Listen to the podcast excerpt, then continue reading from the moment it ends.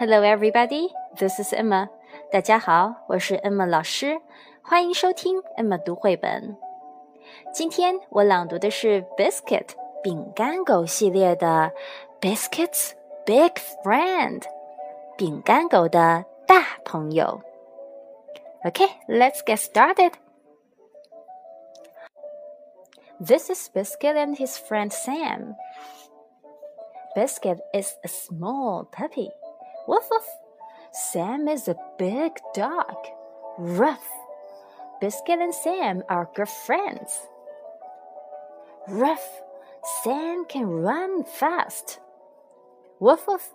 Biscuit wants to run fast too. Ruff. Sam can carry a big stick. Woof woof. Biscuit wants to carry a big stick too. Woof woof. Ruff. Biscuit and Sam want to play tug. Here, Biscuit. Here, Sam. It's time for a drink. Splash! Silly puppy, Sam's dish is too big for you. Woof woof, ruff! Biscuit and Sam want to play fetch. Ready, fetch! Uh oh, there goes the ball. Now, what will we do? Wait, Sam.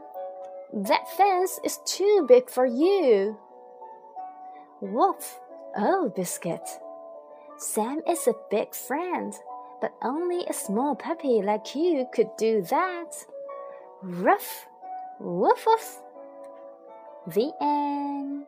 Thanks for listening. See you next time. Bye bye.